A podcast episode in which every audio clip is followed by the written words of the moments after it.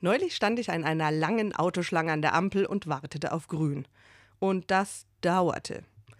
Hinter mir hupte es und vor mir gestikulierte es, absoluter Stillstand. Ich weiß nicht, was Sie machen, aber wahrscheinlich auch nichts anderes als ich.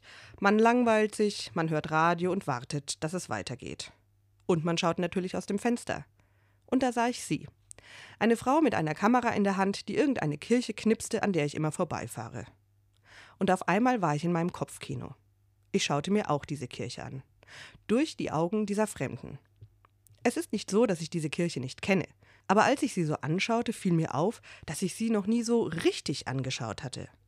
War mir jemals aufgefallen, dass wirklich an jedem Fenster Köpfe von verschiedenen Männern waren? Was weiß man denn von seinem täglichen Weg schon groß?